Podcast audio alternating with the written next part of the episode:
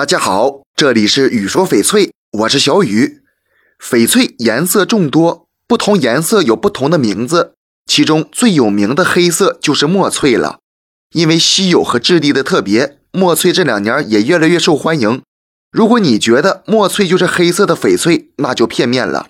同样黑色的玉石还有墨玉，很多人乍看都会弄混，其实墨翠和墨玉是两回事儿。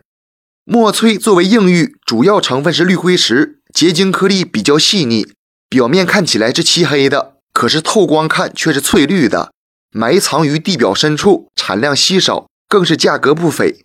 除了黑色玛瑙外，墨翠的硬度都比其他常见的墨玉硬度高。咱们在买墨翠时，首先看品质，种水越高越好，颜色越黑越好，光泽越强越好。当然了，价格也是越来越贵的。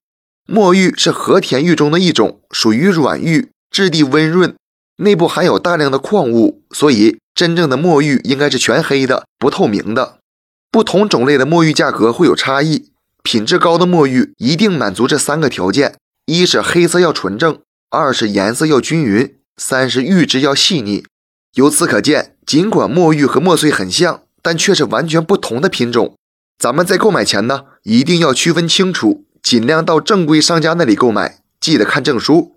这期节目就给大家讲到这里了。小雨呢，每天都会在朋友圈更新精美、性价比高的翡翠，大家感兴趣的话，可以来我朋友圈逛逛，通过主页就可以找到我。